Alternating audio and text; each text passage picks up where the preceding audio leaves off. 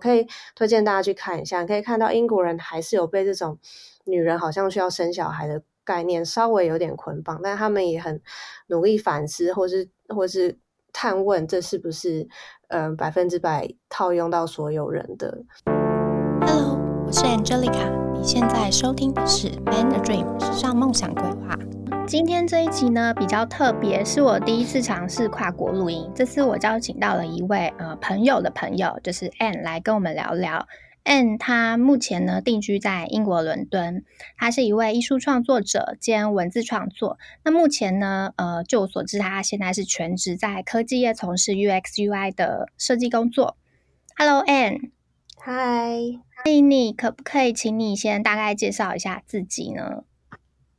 好啊，嗯、大家好，我是 Anne 或是贺杰，然后现在是在伦敦工作。然后像你刚刚说创作的部分，就是我之前在台湾有出诗集，然后在英国生活后，嗯、呃，我也有画画，然后作品有入选 RA 的夏季美展，也有办展览，然后现在也有在呃不同的文学杂志写小专栏这样。嗯，因为呃，就我所知，Anne 她的身份实在是太多了，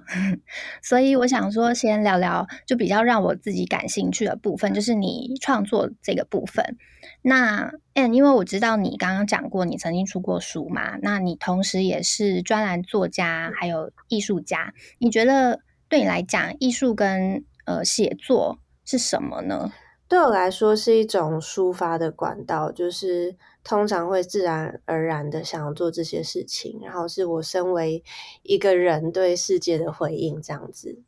其实一般来说，大家对于艺术家这个身份，呃，会有一个想象，也可以说不是那么了解。通常都，嗯，我们一般人都会觉得，哦，当然很佩服能够成功透过展览去公开展出自己的作品。但是同时，是一般我们也会担心说，现实的生活问题、收入的这个部分。所以，我想也想请问哎你是怎么样一步步到现在这样？你可以兼着做你喜欢的艺术创作，还有写作两个领域，都可以把它兼顾好。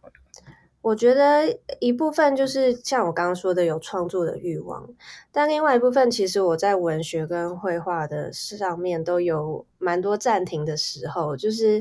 嗯、呃，我觉得在国外生活很现实的一个部分，就是你需要，如果你要留在这边，你可能需要有工作，或是你要有收入。所以我当时就是的确需要一份工作。那事实上，就算我在台湾一个不需要有签证的地方，我可能也会工作，因为对我来说是一种安全感。然后至于有的时候创作的部分暂停，focus 在工作，这是因为可能生活需要什么，就会着重在那一件事情上。像是刚毕业的时候，需要工作需要钱，就好好去工作，然后有余裕的时候才从事创作。那也是，呃，这一两年有稍微重新找回创作的手感。其实有的时候暂停一下，创作力也是会爆发的，特别是绘画的部分。嗯、因为暂停的时间，你还是会累积不同的感受，你也会去看展览，你也会吸收一些不同的东西。有的时候创作，你可以，我可以把它理解成是你呃生活或者是工作上另外一个出口吗？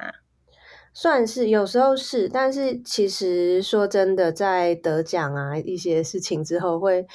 呃被看见之后，当然会有一些压力，就是你可能会希望自己做得更好，或者是呃会有不同的人给你意见指教，所以我还在寻找平衡当中，只是。创作对我来说是很自然会做的事情。那有的时候因为生活的一些，例如工作什么的，稍微没有办法创作，暂停一下，最后还是会回来。那艺术跟写作对你来讲，它只算是兴趣吗？还是它未来有没有可能会变成你的全职工作呢？嗯，我想其实前阵子网络上就有一些作家在，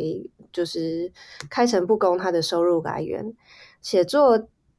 当然可以。生活就是看你要过什么样的生活。像之前在台湾的一些作家，就是说他们主要的收入是演讲啊、评审这样子的收入。那当然要有一些累积，你才有办法接到足够的演讲跟评审，或是其他的收入来平衡你的生活。我的部分，我上次开画展的话卖的还不错，我算一算是可以成为我的全职工作的。但是那是因为有画展的缘故，有活动的缘故，所以画卖得很好。我相信一般如果我没有常常去跟不同的艺廊谈，然后让我的画在不同地方出现的话，其实也没有那么容易，就是要付出很多努力啦。嗯，是前期会需要很多累积的时间。对，现在会觉得还是有可能。那我也想到，就是其实你赚怎么样的钱，有怎么样的活法。就是像我有一个全职的艺术家朋友，他是英国人，他就是他不去旅游，不买 iPhone，不生小孩，他卖画赚了钱就去买更多的话剧，那是他的生活方式。本来。钱赚多赚少都有相应的生活方式，就是看你要怎么选择啦。呃，如果你想要当全职工作，当然是可能的。你只要算那个你的收入可以平衡你的生活，那加上你如果没有负债或是没有人财务上依赖你的话，其实不需要那么不需要赚那么多钱，你就可以。全职的做一个你想做的事情，这是嗯、呃、我个人的想法。主要还是取决于你想要什么样的生活形态，就是怎么样对你来讲是理想的生活。嗯、你会想说，因为目前艺术创作、画展，然后写作，他们看起来是分开的。你会，你有想过不要把它们结合在一起吗？有没有，有没有这个想法过？嗯，有啊，就是我最近有点想要出我的一本呃绘本，就是就是把写作跟绘画结合在一起。那我之前出的那个诗集不正也是有绘画的元素在里面。因为一开始我们就有讲到，你现在是在科技业做 UX UI 设计师，这应该是嗯考虑到现实面就是收入的部分。但是为什么呃一开始会选择科技业？然后为什么会选择科技业的这个职务？嗯，因为一开始是 PM 嘛，那个时候我们有做一个有点像是进货的软体，B to B 的这种软体。其实 PM 做的不是非常开心，所以我就开始找转职的机会。嗯。因为我本身大学的专业就是设计方面的，所以转到 UX 设计，再加上之前 PM 的经验，比较可以。无痛的转职，然后刚好我在设计的领域也找到比较多，嗯、因为我本来就是以 UX 设计师为出发，我不是做其他，我不是做工业设计或服务设计，所以到科技业是很自然而然的。嗯，虽然说现在 UX UI 大家应该对这一个职务蛮熟悉的，可是我想应该还是有些人对这个方面不是很了解。你可不可以帮我们就是稍微说明一下，就是它大概是在做什么？呃，如果是以我来说，我们做 UX UI 的方面就是使用者的经验跟使用者的界面，那这个。一般而言，呃，在我的领域就是软体上的，例如说你打开一个 App，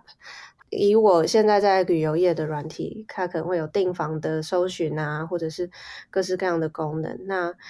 这个经验对于这个软体是非常重要的，因为换软体的换 App 的那个成本很低，你不喜欢这 App 就可以换一个，所以呃，使用的经验变成是留住顾客一个很重要的。环节，所以现在就会有很多 UX 的机会。如果你是软体业的话，这是有点像是优化整个浏览的动线，还有你整个消费的流程。没错，那如果是 UI 方面，就是你一般打开 App 看到的界面这样子。现在啊，自媒体跟微创业，还有不离职创业这些命题都很流行，以及个人品牌在台湾越来越盛行。我身边，包含我自己碰到蛮多人都会鼓励说，诶，如果你想要开始建立个人品牌的话，其实写作是一个门槛相对比较低的方式，因为相较于像现在做 Podcast，或者是甚至我们做短影音这些方式。来讲的话，写作它比较不那么费时费力，花的成本也比较少一点。那所以，Ann，你有想过要创业吗？觉得写作在创业这条路上可以起到什么作用吗？嗯，我其实创业部分还好诶，就像我之前说的，创作对我来说有点个人。就是与其说创业，我比较希望别人喜欢，想要收藏我的作品。嗯、就像是刚才讲到在谈童书绘本的出版，然后就是比较是希望时机成熟的时候可以把我的创作推广出去，然后那个出发点不是赚钱，就是你可以看到我的呃个人的 IG 什么的，都是我想说什么就说什么，就是对我来说比较是抒发。不是不是拿来，如果是以赚钱来出发点，我应该不会这样经营我的社群媒体，我也不会做写一个比较小众的文学的创作。那艺术方面，我应该也会比较偏向插画，而非我现在在做比较艺术的部分。所以，嗯，对，创业真的对我来说比较还好，比较着重在创作本身。嗯。除了创作之外，因为还有还有一一些人，他做这些，呃，是想要影响其他人。你你会有这样的想法吗？哦，这倒是真的。就是我可能在，呃，不管是 IG 啊，或者是 Facebook 上的写的一些文章，都是希望，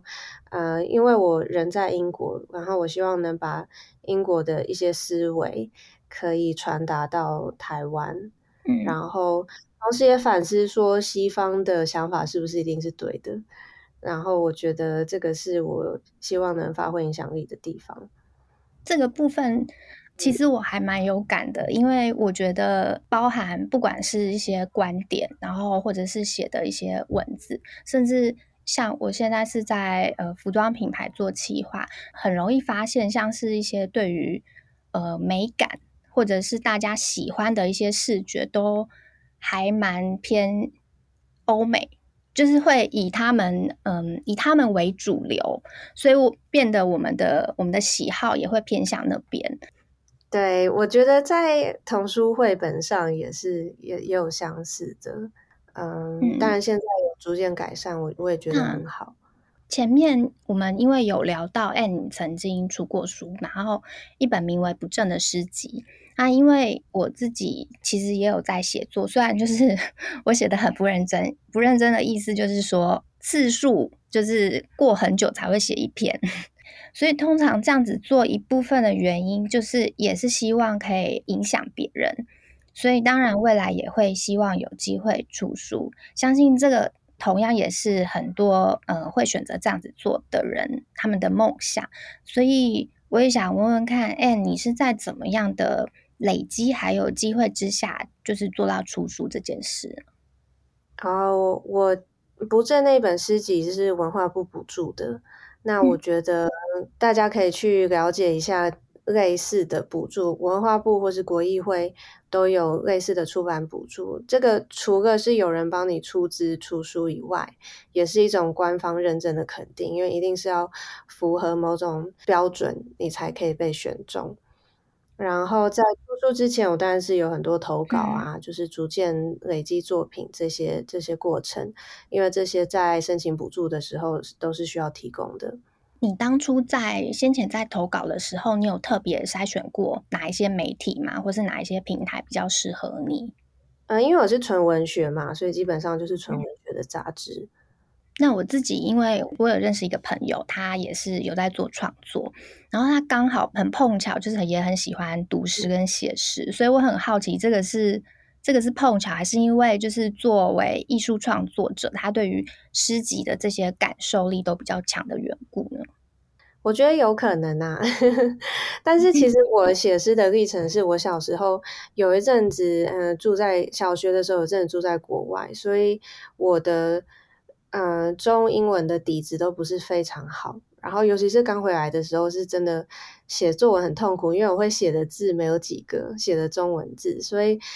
为了写作文可以用少少的字过关，我就开始写诗，然后就一路写到 现在。所以一直到现在，诗这个嗯文学形式的话是你比较偏好的嘛？还是你到现在就是渐渐转向别的，比如说散文啊之类的？我现在。帮文学杂志写稿，几乎都是类似散文或者是呃译文观察这一种文章。那其实我下一步希望是写小说，就是我十几岁的时候，呃有写小说得奖过，那个时候是得台积电文学奖。嗯、那也是希望可以重新开始练习写小说这个这个技术跟嗯这个文体这样子。除了诗以外啊，其实我们都知道不同的文化体验通常也可以激发灵感，就很好奇说在英国有没有哪些地方或者是活动特别可以刺激你的灵感，就是累积你的创作养分呢？我觉得英国本身就是一个文化活动很丰富的地方，不管是你要看呃博物馆的展览，或者是你要看。歌剧啊，或者是音乐剧这一种艺文活动都特别多，然后呃，大家对美感的重视也稍微高一点。但我不能说英国是欧洲美感呃最高的地方，就是比英国更重视美感的欧洲国家也很多。那当然，我在英国去那些地方也比较容易。呃，另外我也想讲一下，刚才我们有讲到东西方的社会价值，就是东西方对事情的想象，就是虽然。英国的主流价值观跟台湾有点类似，嗯，就是你要不断赚钱过更好的生活，你要买房、要养孩子这些想法，但是。相对而言，英国人比较多人敢冲撞这种想法。然后有一个英国的，嗯，应该是 YouTuber 吧，叫戴淑璇，他是英国人，他就有做两集的访谈，就是讲，呃，在英国三十几岁的女生，她们要不要生小孩？就，呃，我可以推荐大家去看一下，可以看到英国人还是有被这种女人好像需要生小孩的概念稍微有点捆绑，但他们也很努力反思，或是或是。探问这是不是嗯百分之百套用到所有人的？那因为比较多人敢冲撞价值观的原因，所以我可以有更多的自由在创作上。那另外也是对亚洲本来有的价值观，例如说在对身材外貌要求啊，我觉得亚洲是一个很要求精细跟完美的地方。换到英国就稍微 relax 一点，那这对我来说是很大的放松，也影响呃我创作，创作可以比较放松的创作吧。另外也是工时相对弹性，假期也比较多，所以这个又给我了创作的时间。我觉得刚刚你有提到一点，就是他们比较敢于冲撞，就是真的呃在各方面而言，在亚洲确实我们的框架是真的蛮多的。然后，所以以至于，其实我觉得长期处在这样子的环境底下，你多少一定会默默的、慢慢的被影响。所以，原本你是你可能是敢于冲撞的人，或者你想你想做很多不同东西或很多想法的人，但长期在一个环境底下是是这样子比较不鼓励你这样去做了。那你久了之后，你就会变得很顺服，就是会变变成说。可以激发你创意的这个环境，就是或者是刺激的因子，就是越来越少。对，没错，而且同时你会很努力的想要跟随主流的价值，就是你可能会很容易放弃创作的这个部分，然后努力去赚钱啊、升职加薪这些。但是，就像我刚刚说的，这些英国也不是没有，特别是伦敦还是一个大家都很努力。也不能说大家都很努力赚钱，因为伦敦的圈子很多，但是在科技业的圈子就很容易，就是嗯、呃，努力的想要升等啊这样子。因为我知道你曾经待过加拿大，还有你目前在英国生活，那你有想过说未来想到别的国家生活吗？有啊，嗯，就是我之前有听一个德语翻译家，他叫周全，他说他每换一个国家生活，就像重新投胎一次，所以我也觉得换国家生活是一个重新发明认识自己的方式。如果有机会的话，也会想要换个国家生活看看。我自己先前有几年是去了澳洲，然后那时候只是单纯呃想说啊，我在台湾工作到了差不多快三十岁了，好像。有一个生活上还有工作上就会遇到一个瓶颈，所以我就想说，那不然我来 换一个环境。那换环境就不能只是单纯可能换到相似的国家，那就换一个完全不同的好了。所以就过去了。然后去了之后，呃，到前几年再回来，我就觉得最大的差别是不同的文化跟环境会有时候会让你的性格变得有点不一样。可能是因为你你相处的那些呃相处的人跟那个环境给予你的不一样，所以你的表现也会不同。我不知道你你有没有这样的感觉？对，的确是这样，没错。就像在科技业同才的呃生活圈跟英国其他的生活圈其实也是不太一样的。那其实有的时候也不需要出国，在台湾也有不同的生活圈子，你可以去选择，就是你是可以选择自己的环境来来决定你被什么样的人影响，然后最终变成什么样的人的。我觉得，嗯，如果大家也对艺术跟艺术创作还有写作感兴趣的，而且如果想到英国读书或者是工作，呃，你会建议他们在去之前需要先做什么吗？比如说，呃，应该考虑什么点呐、啊，或者是要先做好的一些心理准备？嗯，我觉得因为这里有讲到创作或是工作，所以不同的人来问我，我的回答会不一样。简单来说，出国不是所有事情的唯一解答。你要出国之前，你要先做好功课。例如说，你出国是因为你看到很多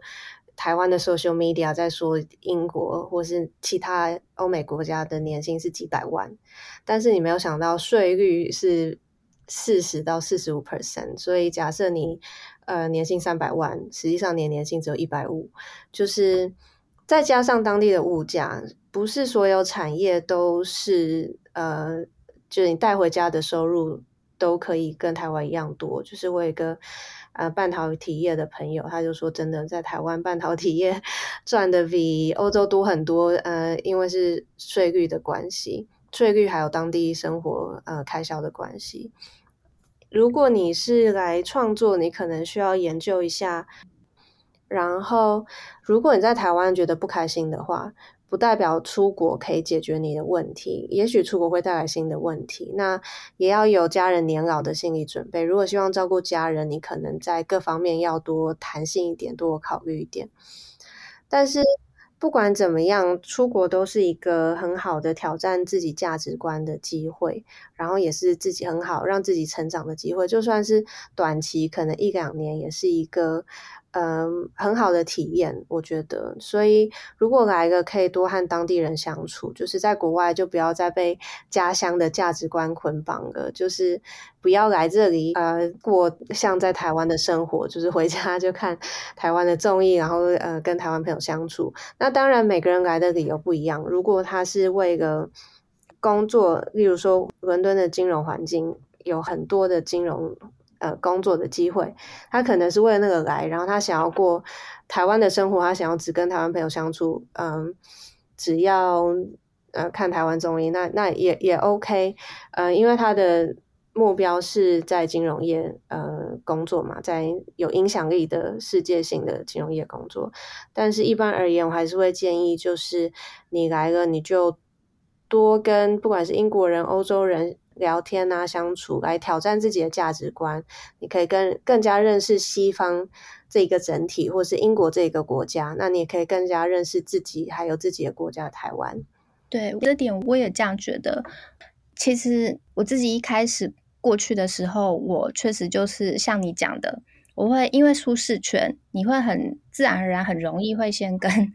跟你是讲同样语言的人，就是会比较常在一起。尤其是在你念书的时候，因为你一开始可能还没有那个安全感，